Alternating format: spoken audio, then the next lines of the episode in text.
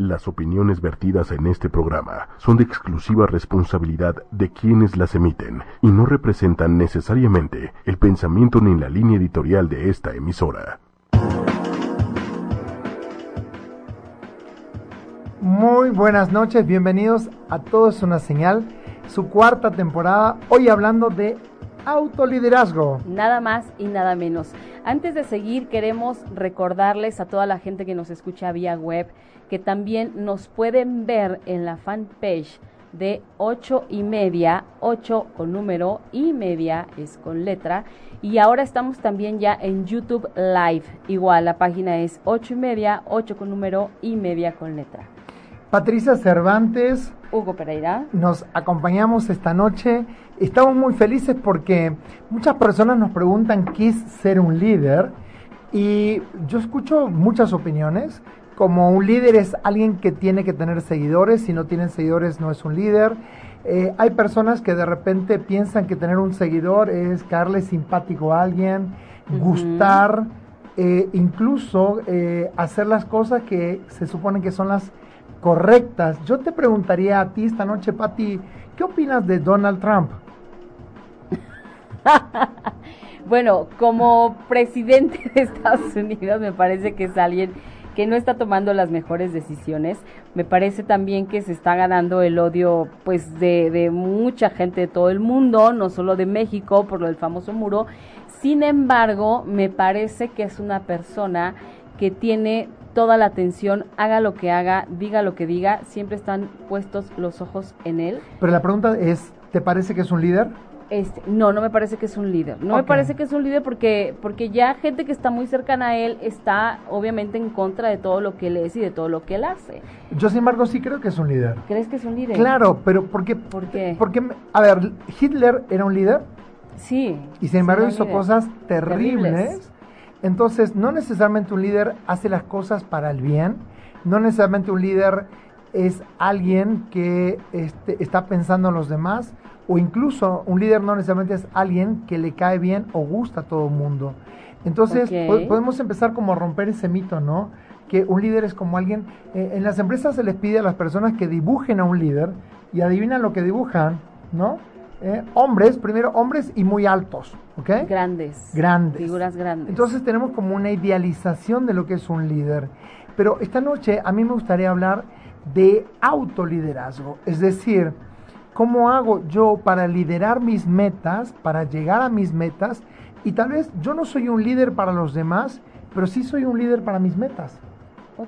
Entonces, cuando yo soy un líder para mis metas, dejo de seguir a alguien posiblemente y empiezo yo a tomar mis propias decisiones, mis propias acciones para llegar a mis resultados, porque yo puedo ser un líder en mis resultados. O sea, hay gente que de repente dice, yo quiero tener cinco negocios, y lo logra y de repente no tiene ni estudios, no tiene preparación, no tiene una capacitación, a, a, fuerza de esfuerzo, de una visión clara, a fuerza de una confianza en sí mismo extrema, logra mover montañas. Entonces, yo creo que esta noche sería muy importante remarcar que todos nosotros podemos ser líderes de nuestras propias metas. Claro, y yo creo que una de las principales características sería como una muy buena identificación de tus objetivos. Porque esta persona que tú dices que podría ser que no tuviera estudios, sin embargo tiene grandes resultados, pues me parece porque, que es porque sabe exactamente bien qué quiere. Y la verdad es que muchas veces no sabemos qué queremos. Yo diría que el, yo creo que en el fondo todos sabemos lo que queremos. O sea, o por lo menos tenemos una idea de lo que queremos. El tema es que hay personas que se animan a, de ese trazo grueso, hacer un mapa verdadero del resto de su vida. Hay personas que solo se quedan como en la niñez haciendo eh, grandes dibujitos. Eh, haciendo dibujitos y hay personas que se animan a darle vida a esos dibujos. Entonces yo creo que se trata muchas veces no solamente de querer cosas en la vida, sino preguntarnos a nosotros mismos dos cosas. ¿Estamos a tiempo de hacerlo? Ah, buena pregunta. Porque tú me puedes decir, bueno, yo quiero ser bailarina clásica del ballet Bolshoi y voy a empezar mañana a practicar.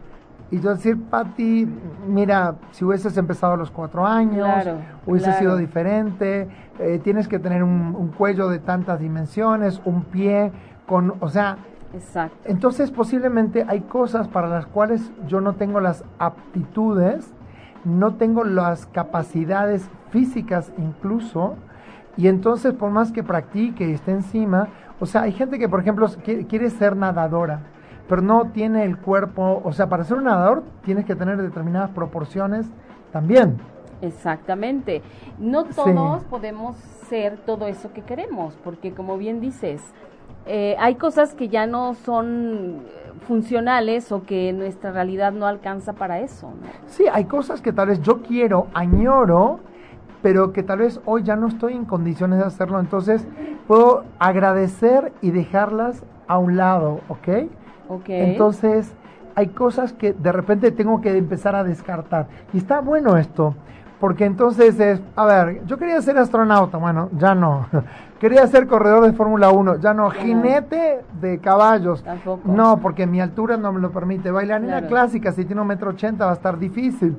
O sea, eh, hay cosas, eh, quiero ser este basquetbolista de la NBA, pero mido un metro sesenta y va a estar complicado. Es como hay cosas que, digamos, podría yo empezar a descartar. Claro, y buscar eso que de acuerdo a nuestras características o a nuestras aptitudes, sí, podamos. Incluso características físicas, porque tú puedes decir, yo quiero ser modelo de pasarela, pero no tienes 40 kilos, no tienes un metro ochenta, claro. que es básico para eso. Entonces, eh, me parece que sería muy interesante como eh, cuando a mí me dicen es que todo lo que puedes soñar lo puedes lograr. Yo no dudo que eso es una buena frase como para empoderarnos, pero que no necesariamente es verdadera. Es una interpretación que usamos para darnos fuerzas y soñar en grande. Ahora, hay muchos sueños que tal vez yo no los voy a poder cumplir, tal vez lo van a cumplir mis hijos, tal vez lo van a cumplir mis nietos, pero tal vez yo ya no. Ya no y no, está mal, porque no tengo por qué cumplir todos mis sueños. Exactamente. Y se trata también de, hacerte la vida ligera y, vivir lo más tranquilo que se pueda, porque no puedes aferrarte a algo que ya no puedes.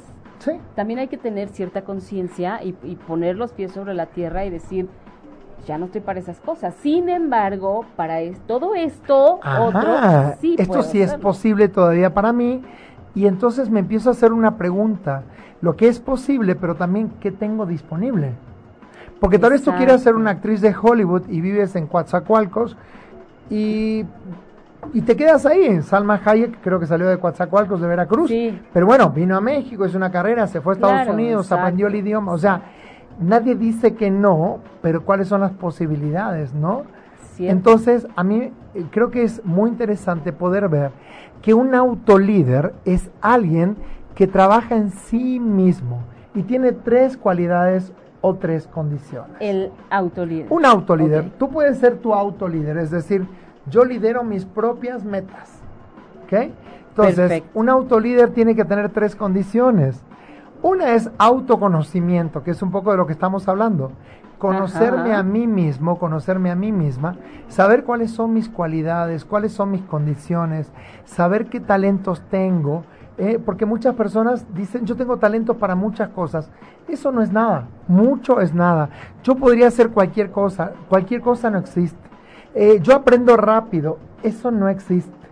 ¿Ok? Son como frases hechas como para decir, tengo un rango enorme de posibilidades pero simplemente es cuestión de que se me dé la oportunidad y yo le entro.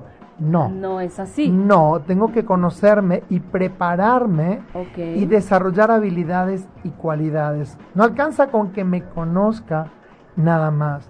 Necesito prepararme también. Exacto. Sí, porque de repente yo digo, yo quiero ser un cirujano famoso de corazón. Bueno, si no soy médico, no puedo ser cirujano.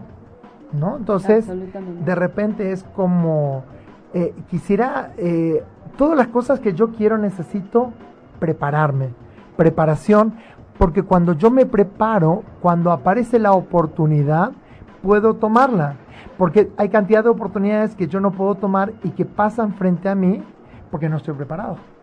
Okay. Y muchas veces me, hay personas que se exceden en la preparación, dicen necesito saber más, necesito un doctorado, necesito una maestría, necesito eh, saber más antes de tomar acción o de salir al mundo laboral y tal vez vivo en la preparación, pero las oportunidades pasan y no las puedo tomar.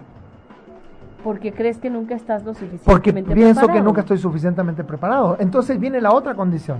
La primera condición en el autolíder es el autoconocimiento. Conocerme. La segunda es la autoconfianza. El saber que tengo lo necesario para eso que quiero lograr.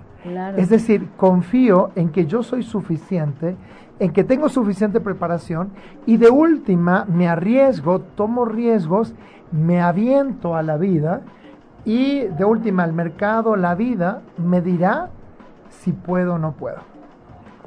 Pero entonces la autoconfianza tiene que ver con esto de lanzarme, eh, pero con paracaídas, ¿ok?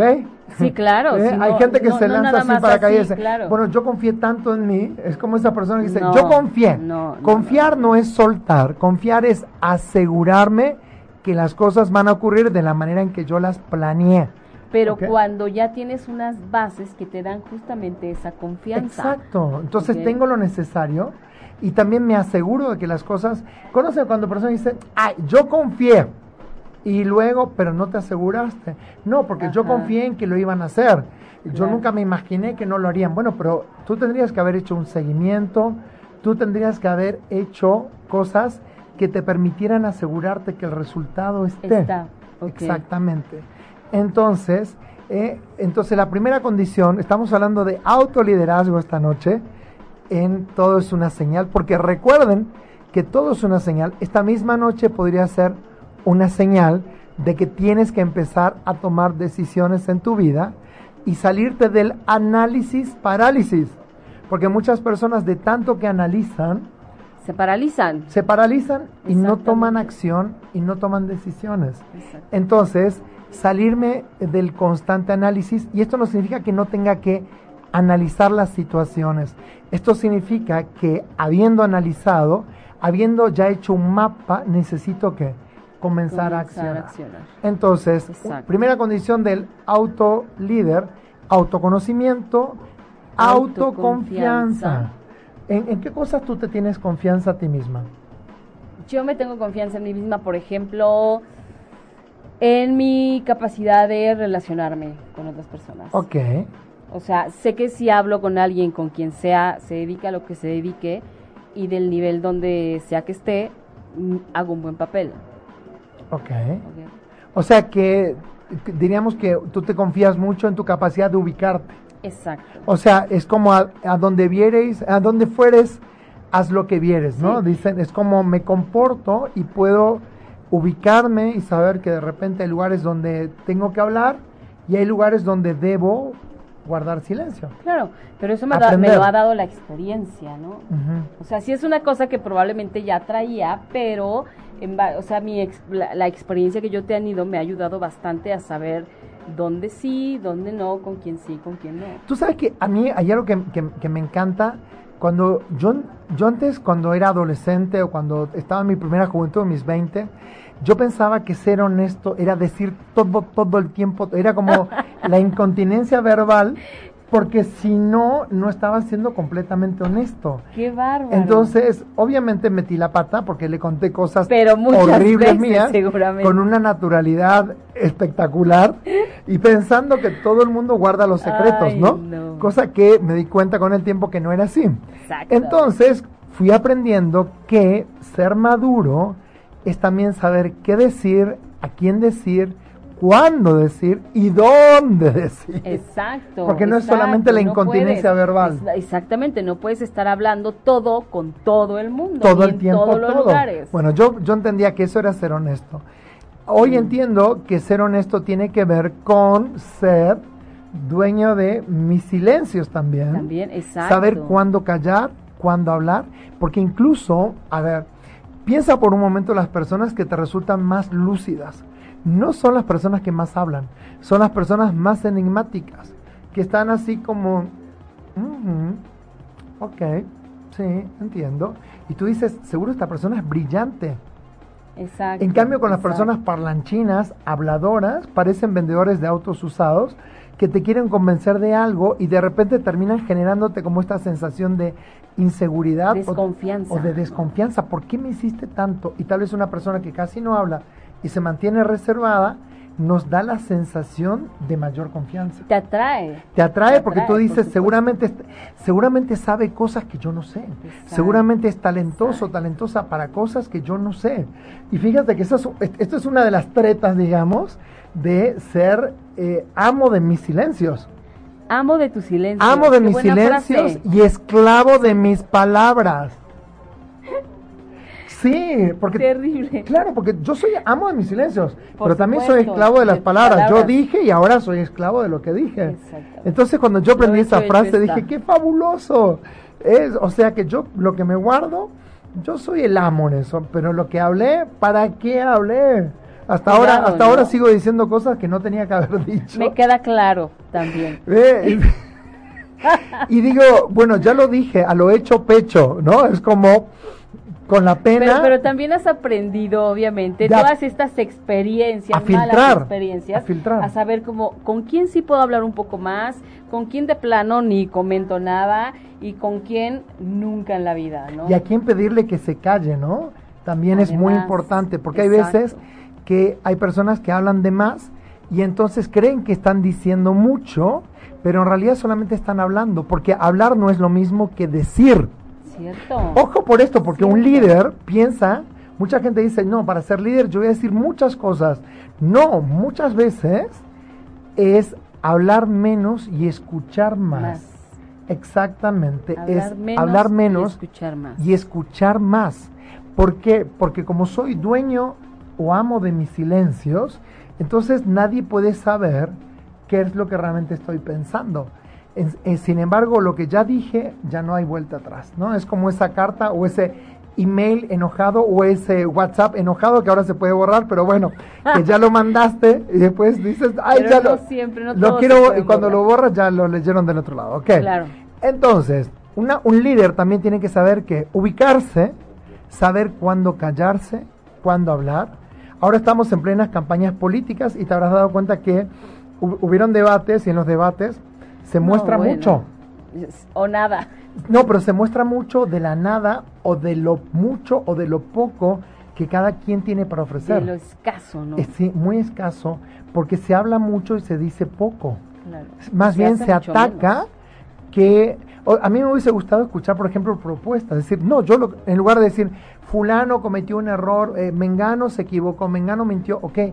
A ver, todos decimos cosas en un momento de nuestra vida que luego tal vez nos damos cuenta que no era como lo pensábamos y tenemos derecho a, retractarnos. ¿Qué significa esto?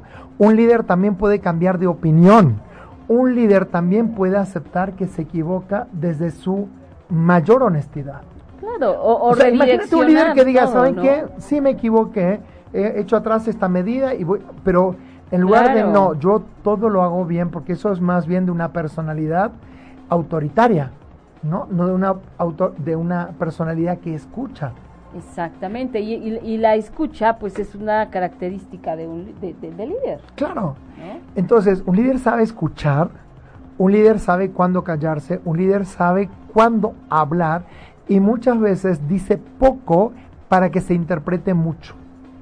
¿Ves que en la Biblia, por ejemplo, hay muchas parábolas, hay mucha metáfora?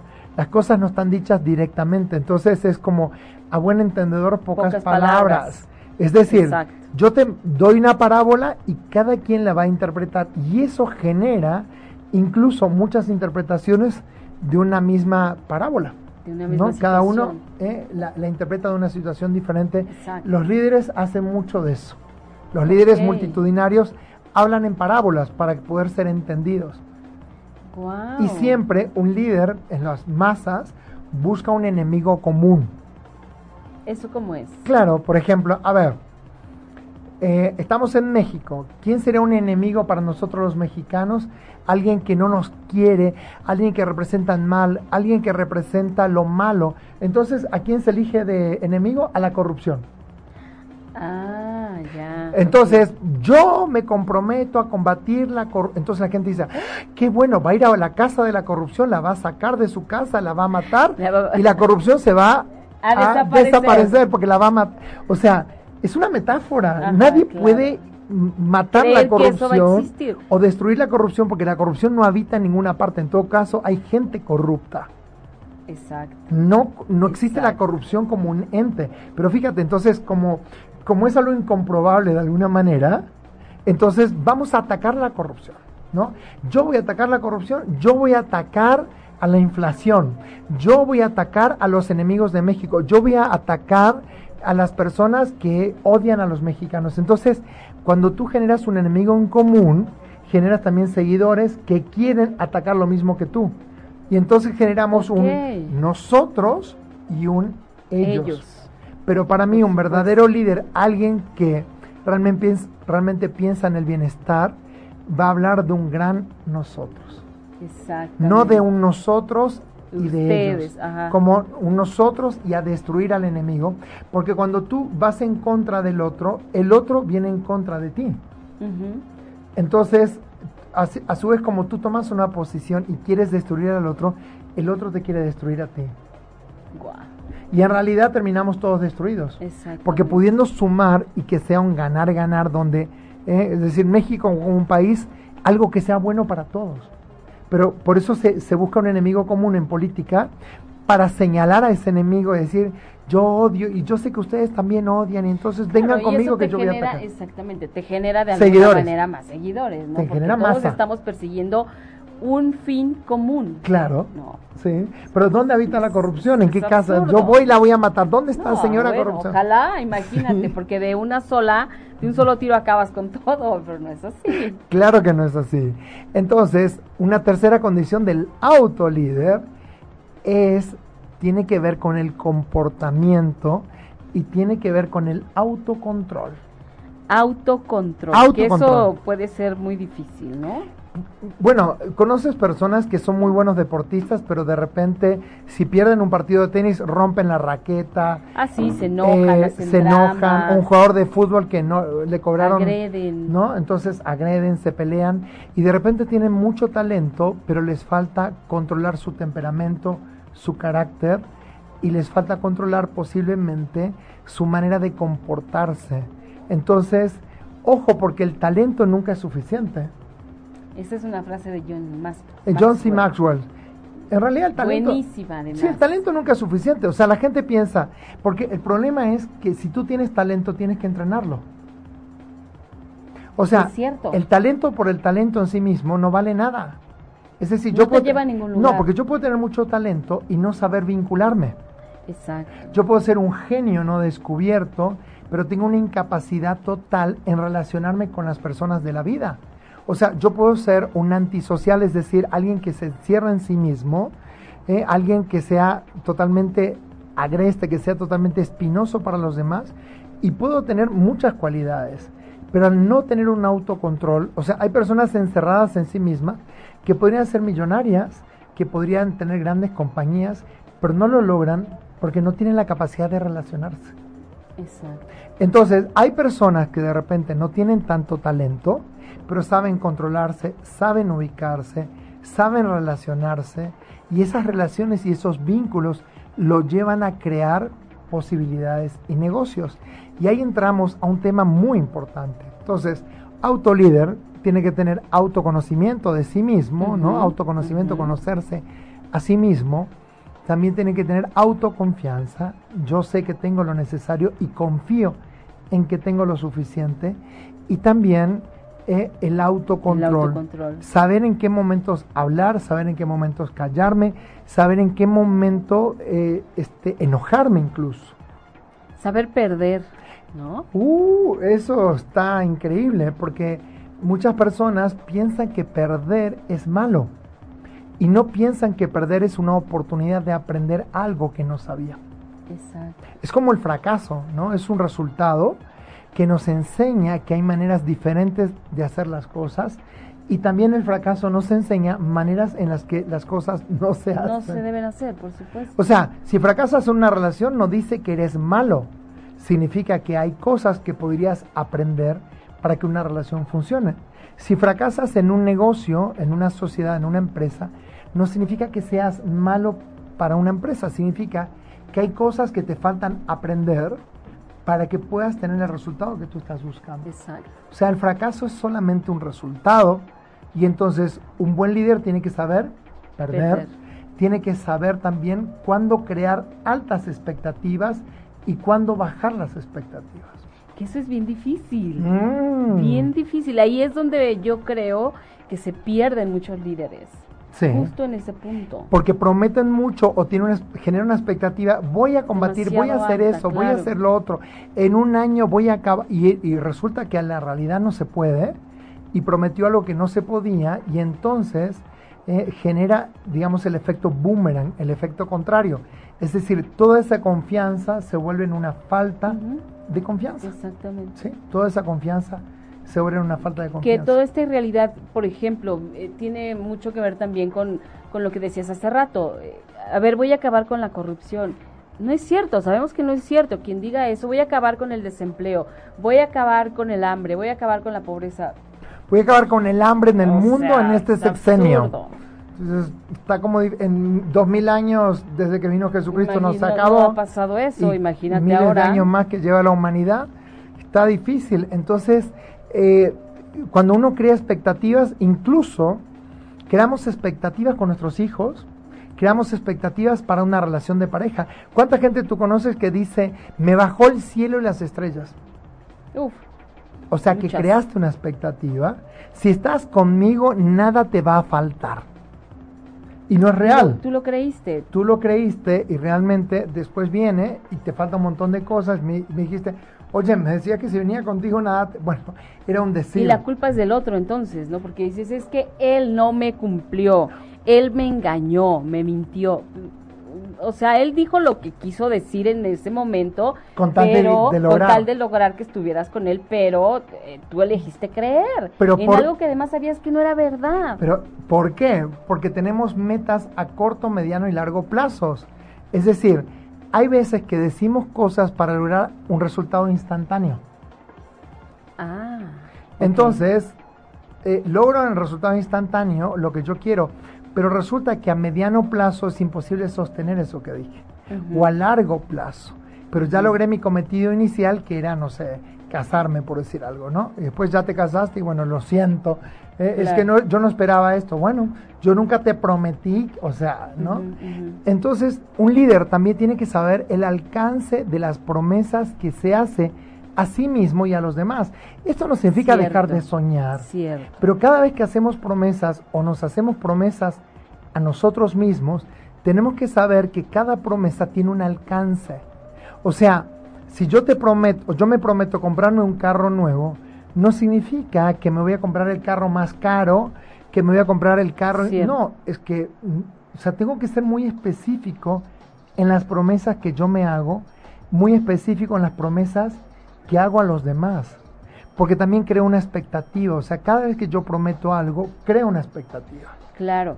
Y debemos también estas promesas nosotros mismos saber reconocer o ser lo totalmente honestos de decir, a ver, esto que estoy prometiendo si es real, si es algo que puedo cumplir, si es algo que puede ocurrir y no hablar por hablar como hace mucha gente. ¿Cuáles son los mejores vendedores?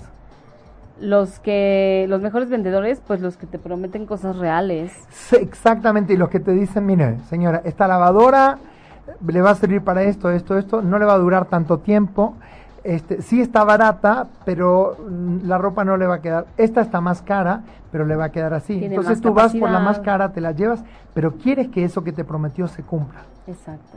Entonces o que te diga lo que usted está buscando aquí no lo va a encontrar entonces tal vez el vendedor perdió la venta, pero ganó un cliente.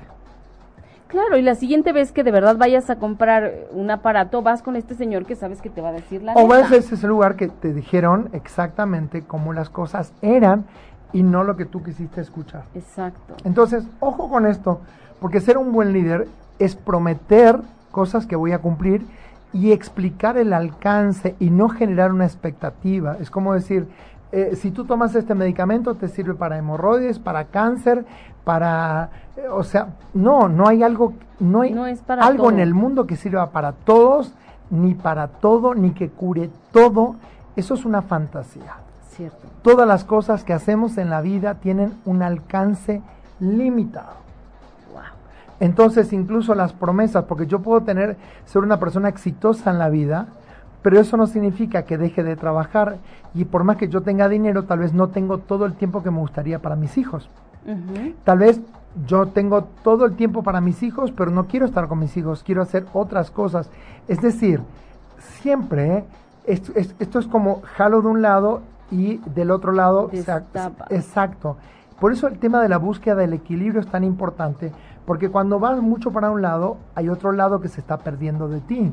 Entonces es como una constante. Entonces hay un punto aquí muy importante que es que la inestabilidad y el desequilibrio es parte de estar vivos.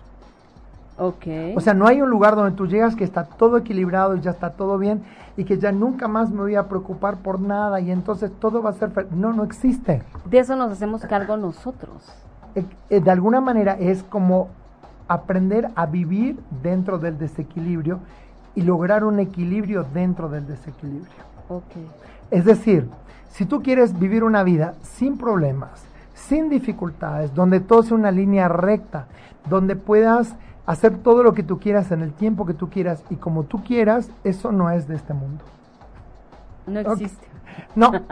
A mí, una persona que me entrenó de Estados Unidos me decía, Hugo, o sea, pero ¿cuándo se va a calmar esto? ¿Pero cuándo? Yo vivía preocupado, entonces me dice, a ver, ¿Tú sabes cuándo vas a estar totalmente en paz, tranquilo? Cuando estés dos metros bajo tierra horizontal. Oh, por Dios. Ahí hay pura tranquilidad, te va a sobrar el tiempo. Pero mientras estemos en este mundo, aquí en la tierra, a ver, eh, las personas más ricas del mundo se le mueren familiares. Hay personas con cáncer que por más dinero que tengan no, pueden librarla. O sea, no tiene que ver con la cantidad de dinero, no tiene que ver con la cantidad de recursos, tiene que ver con que el hecho de vivir es una crisis. El hecho de vivir es una crisis. Sí, porque desde el momento que empezamos el programa, ahora hay células tuyas que ya se murieron. Claro. Y no pudiste hacer nada para evitarlo. Exacto. Y hay células que nacieron, es decir, la misma persona que empezó el programa ya no existe. O sea, la crisis es el cambio constante y que nos lleva a vivir como dentro de una película. No somos una foto fija. Ok, eso está buenísimo. Claro, entonces cuando tú entiendes que no somos una foto fija, es yo no puedo ser el que fui, porque esa persona ya no existe, yo solamente puedo ser el que soy ahora en este instante. Y esto me da la posibilidad de cambiar desde partido político, me da la oportunidad de cambiar mi punto de vista, me da la oportunidad de cambiar incluso mis creencias religiosas, eh, me da la oportunidad de cambiar mis creencias sociales, familiares. Es decir, si yo quiero liderar mis propias metas, tengo que ser flexible en abandonar creencias que ya no me sirven y en abrazar creencias que me posibiliten ser la persona que sueño ser. Es decir, yo quiero convertirme en alguien, pero para poder convertirme en alguien, yo no solo necesito cambiar mis acciones, no solo necesito cambiar mis decisiones, sino necesito cambiar mi manera de ser. Casi nada. Claro, entonces para que yo me convierta millonario, fíjate que no estoy diciendo para tener dinero. Para que te conviertas Para que yo me convierta millonario. yo me tengo que convertir en millonario. Porque una persona que se vuelve millonaria es porque se convirtió antes en millonario para poder tener millones. Ok. O sea, Silencio de rayo. Sí, porque no está fácil poder verlo. No, porque hay gente que le cae millones y los pierde inmediatamente. Exacto. Porque no se convirtió, no empezó a ser ese millonario que buscó inversiones, que buscó asesoramiento administrativo, financiero, de impuestos y demás para convertir, o sea, no se convirtió en millonario, se llenó de millones. Por eso la gente que gana la lotería no lo conserva porque no se convierte en millonario tiene millones, que es muy diferente. Por eso no sabe usar el dinero. No, porque eso hay gente que eh, hace un negocio exitoso y al cabo del tiempo se arruina. Porque no se convirtió en la persona que tenía que convertirse para sostener esa riqueza. No se supo convertir en ese empresario. Por eso hablo de que no se trata solamente de las acciones que tomo en la vida, sino en las maneras en las que soy frente a las acciones que tomo. Wow, eso está súper interesante. Porque justo ahí es donde viene el fracaso. Viene el fracaso más que nada, no por mis acciones, sino por mi manera de ser. A ver, te pongo este ejemplo. Pati, tú has conocido aquí en México seguramente mucha gente que de repente un día estaba así como derrotada y un día la pegó, hizo un éxito y se subió arriba a un ladrillo y se mareó. Uf, abundan. Sí. Abundan. Ok, y de repente, o sea, ya ni te saludan y es como, ay, de acá. Y es como, yo ya soy otro, pero no se convirtieron en ese otro. Tuvieron un golpe de suerte. Luego se caen. Y quedan nada. Y quedan en la nada, porque tuvieron una posición, un puesto de poder, pero no trabajaron en ellos. Exacto, no hubo, no hubo una esa transformación no personal. La, no la hubo nunca. Entonces por ahí tenían un poder posicional, pero no tenían un poder personal.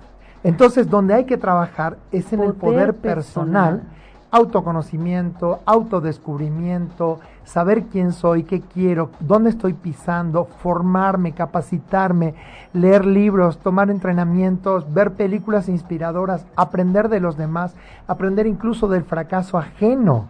O sea, cuando yo aquí en México escucho nadie aprende en cabeza ajena, no es cierto. Yo puedo aprender de los fracasos de otra persona. Sí se puede aprender. Pero para convertirme en líder, yo tengo que saber que no se trata solamente de las cosas de, que hago, sino cómo soy cuando hago lo que hago. A ver, si yo estoy con mis hijos, digo, los quiero mucho, eh, los adoro, los, o sea, digo las palabras correctas. Pero, ¿cómo estoy lo estás mostrando, ¿Cómo estoy siendo? ¿Eh? Tal vez le digo, aquí tienen dinero, les compro esto, le compro lo otro, ¿eh? porque soy un buen papá. Y tal vez desde mi punto de vista lo estoy haciendo bien, pero realmente qué clase de papá estoy siendo. Claro, solo está siendo un proveedor de los recursos que se supone que de recursos económicos. papá.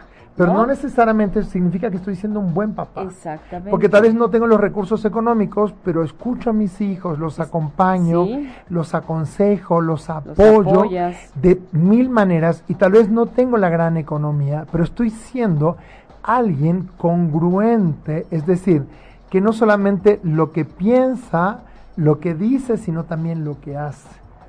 Entonces yo para ser un líder necesito ser congruente. Es decir, lo que digo que voy a hacer, lo tengo que hacer.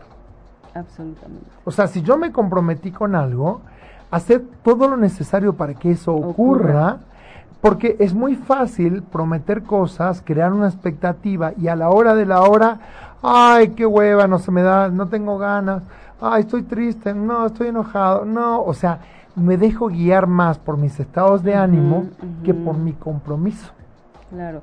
Bueno, y los estados de ánimo, pues, eh, eh, son una montaña rusa, entonces no puedes ir por la vida dependiendo de, tus estados de ánimo para salir adelante. Pero sin embargo, muchas personas dicen, hoy no me hablen, yo lo veo en el Facebook, hoy estoy devastado, hoy no quiero que nadie, ya no voy a contestar, a los que no me digan ahora que son mis verdaderos amigos, ya los, o sea, ¿qué cosa es esa? A mí... Depre total. Eh, Depre total, o... o a los que no lean esto, si no son, si no me lo reenvían es que no son mis amigos. Yo digo, eso es pura manipulación, pero porque están más comprometidos con su estado de ánimo que con hacer algo con eso. ¿Cuánta gente está más comprometida con cómo se siente? Hoy me siento mal, así que no pidan nada, o sea, no cuenten con esto, ¿no? No cuenten Hoy no estoy hoy para no estoy para hoy no estoy para hablar, hoy no estoy para hoy, o sea, eso a mí me dice que la persona está más comprometida a cómo se siente que comprometida con el compromiso que tomó. Claro, ¿cuántas veces ocurre? A mí me ha ocurrido, por ejemplo, que de pronto me pongo de acuerdo con alguien para algún proyecto buenísimo y, lo planeamos y bueno, sí, nos vemos el miércoles desde temprano y todo el día vamos a estar ahí, da, da, da, da, da. Y de repente llega el miércoles y, ¿qué crees? No, de verdad, hoy me siento fatal. Me peleé ayer con mi novio, mi novia, y no estoy de humor el día de hoy. Y entonces dices, bueno, yo todo mi día ya lo había planeado, ya lo había pensado invertir aquí y ahora qué hago porque pues aquí em, mi compañero, mi compañera se peleó con el galán o lo que sea y, ya no se puede. Y ya el día está. Y es, tan común, ¿eh? Hay, gente que no dice el día, la no, hoy ya es miércoles, yo hasta el lunes creo que no me voy a poner bien. Sí. ¿Tú crees que un líder hace eso? no, definitivamente no. Se sacude el polvo, se toma sus 15 minutos de buena víctima, una buena, buena víctima, y dice, a ver, ya estuvo, ya fue suficiente, ya tuve mucha victimez, ahora llegó el momento de ponerme los pantalones nuevamente y salir. A lo que ¿Por qué? Porque mientras otros duermen, mientras otros miran tele, mientras otros eh, no hacen nada, yo voy a usar ese tiempo en crear cosas nuevas. Porque esa es la ventaja competitiva que a lo largo de la vida me da ventaja sobre otras personas. A mí siempre me dicen, oye, al final sí lograste lo que tú decías. Y yo así como, ajá, y como, ¿y por qué no? De eso se trataba, ¿no? O sea, pero si yo, pero es que todo lo que tú dices que vas a hacer lo terminas haciendo, más tarde o más temprano. Y yo digo, sí. Y, mi pregunta es, ¿y por qué no? Si yo me prometí eso, tal vez tardaré un año, dos, tres, cinco, pero sigo eh, eh, haciendo cosas. Fíjense, hay algo bien interesante hacer las cosas a la misma vez. Es decir, mientras pongo una acción, esto en caminos paralelos voy creando cosas. Hay personas que lo que ponen es como una línea. Primero hago esto, cuando termine esto, empiezo esto. Cuando termino esto, y pasó así y ya pasó la vida. En cambio, si yo empiezo con esto, también al mismo tiempo, también al mismo tiempo, al mismo tiempo, todas las cosas van a estar yendo y en un lapso de, ¿eh? en un lapso de tiempo, dice que es una redundancia, porque el lapso solo puede ser de tiempo en un lapso, logro tal vez en menos tiempo lo que me hubiese llevado toda una vida. Claro, y cuando eso ocurre, cuando tienes varios paralelos, no importa, me parece a mí, que no importa si acabas una cosa más rápido que la otra. Aquí el punto es no dejar que todo, de hacer, que todo esté en camino. Estar todo el tiempo creando, haciendo, empujando lo que ya traes. Porque incluso una cosa empodera a la otra. es, decir, yo por ejemplo estoy escribiendo un libro, estoy con el programa de radio, estoy dando entrenamientos, estoy viajando a Saltillo, a Chilpancingo, a Acapulco, a DF, a Puebla, a Veracruz, o sea, a Monterrey y de repente todo eso que parecería una locura, que es una locura de hecho, y a Argentina también viajo, pero de repente a mí eso me da entusiasmo para, para escribir el libro, para hacer este programa, para traer información aquí de cosas que yo también voy aprendiendo, para también eh, generar nuevos talleres, para generar, o sea, una cosa empuja a la otra. El tema es echarlas a rodar. Y que, imagínate cómo sería si, si fueras eh, una tú, tú mismo con todo esto que haces una línea recta. Sí, no, no me alcanzaría la vida. Sería absurdo.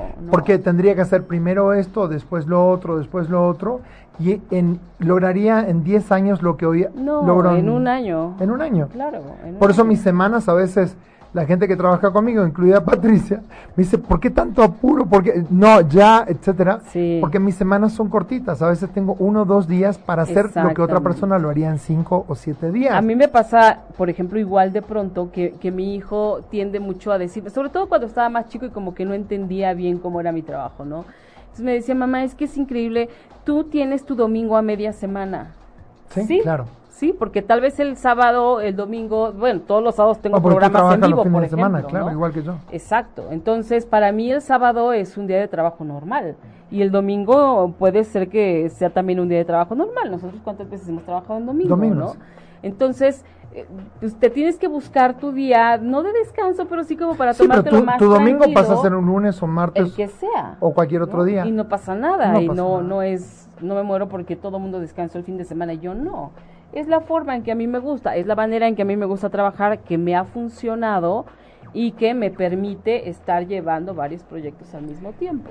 Entonces, de lo que se trata es poder llevar al mismo tiempo varios proyectos que se retroalimenten entre sí, aunque parecería que son diferentes, pero es hacer varias cosas distintas o incluso tomar clases de yoga, este, ir al gimnasio, ir a correr, eh, cenar con amigos, todo lo que me lleve a girar, ¿no? Porque muchas veces el tema es empezar.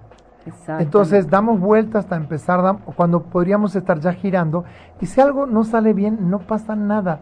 Yo no tengo que ser experto en, artes marciales, en yoga, no tengo que ser el nadador número uno y aparte de eso escribir libro bestseller y aparte de eso, un día cuando escribí Punto de Quiebre, una persona me dijo, Hugo, esperaba más de ti. Porque te conozco y sé de todos tus conocimientos y yo esperaba un libro. Entonces yo le dije, gracias pero sabes que qué bueno que tú escribas tu propio libro y seguramente va a ser mucho mejor. ¿No? Seguramente será el triple de éxito que el tuyo. Obviamente no ha escrito este libro y esto me lo ha dicho ya hace algunos años. O hay gente que me dice, ¿cuándo sale tu segundo libro? Como si escribir un libro sea solamente me pongo una noche y ya sale, ¿no? Pero, ¿qué quiero decir con esto? No necesariamente las cosas tienen que ser fáciles. No. Pero es ahí donde mi manera de ser, mi temperamento, mi carácter debe primar por sobre mi cansancio, por sobre eh, mi estado de ánimo, pero para eso también es importante apoyarme con organización. Exacto. O sea, yo soy bien disciplinado, obviamente no tomo alcohol cuando doy entrenamientos, no me drogo, no fumo, o sea, hay un montón de cosas, o no como en exceso, porque sé que voy a necesitar esa energía o estar liviano por la cantidad de horas que me va a demandar. Entonces, saber autorregularme también, ¿eh? y de repente saber que hay momentos que si no descanso, luego no puedo rendir. Exacto, y es también poner límites. Fíjate que hace unas semanas tuve una de las semanas más complicadas que he podido tener yo creo que en toda mi vida y tuve que organizarme con tantas cosas al mismo tiempo sí, claro. y con tantos problemas que también surgieron al mismo tiempo y entonces lidiar con el trabajo que ya tenía más con esos problemas que se me vinieron encima y que tuve que saber manejar y tuve que también ponerle eh, límites a mis clientes. Es como, como que de repente todo el mundo te demanda y es no. A ver, y muchas veces a mí me pasa que por cumplir a todo digo sí. Pero esa semana me enseñó a mí, a sabes qué, si no pones límites en este momento, no llegas, no la libras. Entonces fue ir poniendo límites. Sí, como no, mi querido cliente, pero no va a ser en esta fecha, va a ser en esta. Y va a ser así, y va a ser asado. Pero bueno, eso te lo da la experiencia. Sí, yo también muchas veces digo, ¿quién me mandó meterme a hacer tres entrenamientos en tres días, en tres ciudades diferentes, cansado y demás. Y siempre me prometo que la siguiente vez lo voy a hacer mejor. Y nunca lo cumples. no, este, yo, bueno, no voy a La siguiente va a ser peor. entonces la historia que yo me cuento es que como me gusta tanto lo que hago, entonces se vale. Entonces, como me gusta tanto, ni lo siento. Ni lo siento. Aunque llegues en calidad de, de pedazos de mí. Sí, exacto. Ok, entonces, autolíder básicamente es que ser tú en tus maneras de ser. ¿Cuáles son maneras de ser? Por ejemplo, maneras de ser no es lo que hago, sino es cómo soy cuando hago lo que hago.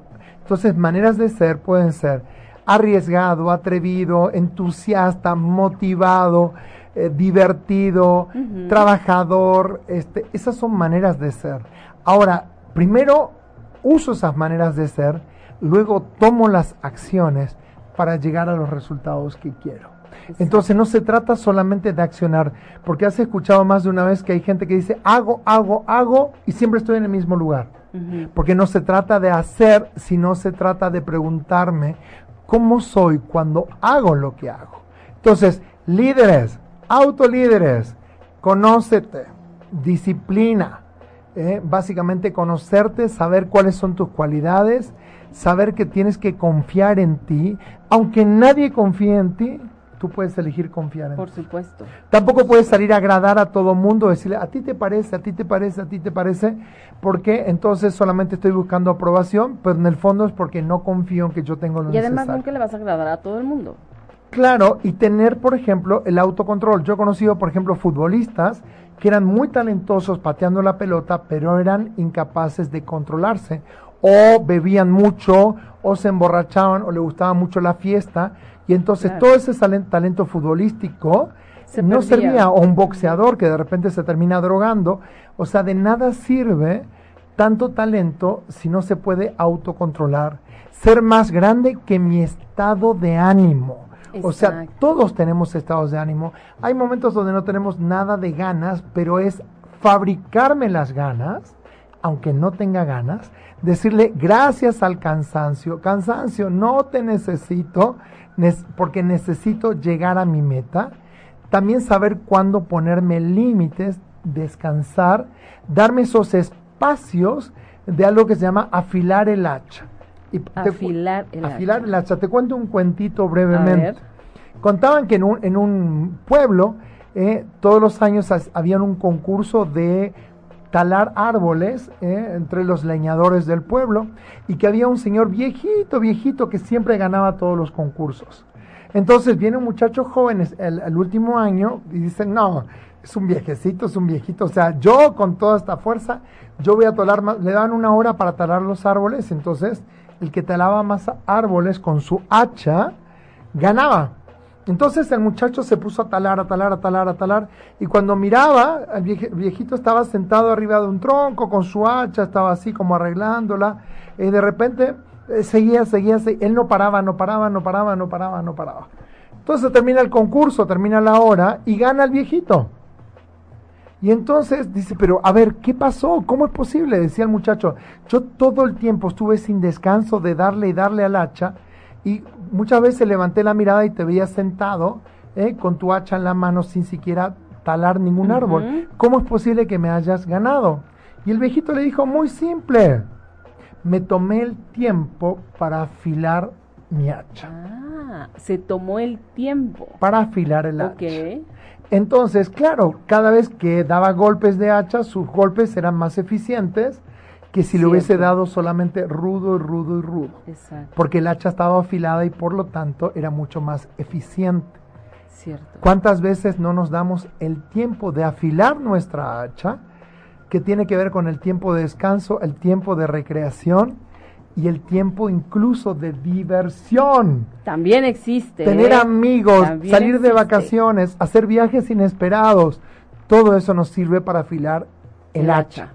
Y una cosa muy importante. No se trata solo de la acción, sino de cómo soy yo cuando acciono, cuando digo. Y recuerden esto, somos esclavos de nuestras palabras, pero amos de nuestros silencios. Buenísimo. Hasta aquí llegamos con todos una señal autoliderazgo esta noche. Puedes escribirnos a ocho y media, ocho con número y media Com. Muchas gracias por acompañarnos en esta cuarta temporada, Patricia Cervantes. Muchas gracias por haber estado hoy. Los esperamos la próxima semana, igual en punto de las 20 horas, los miércoles. Muchas gracias. Besos.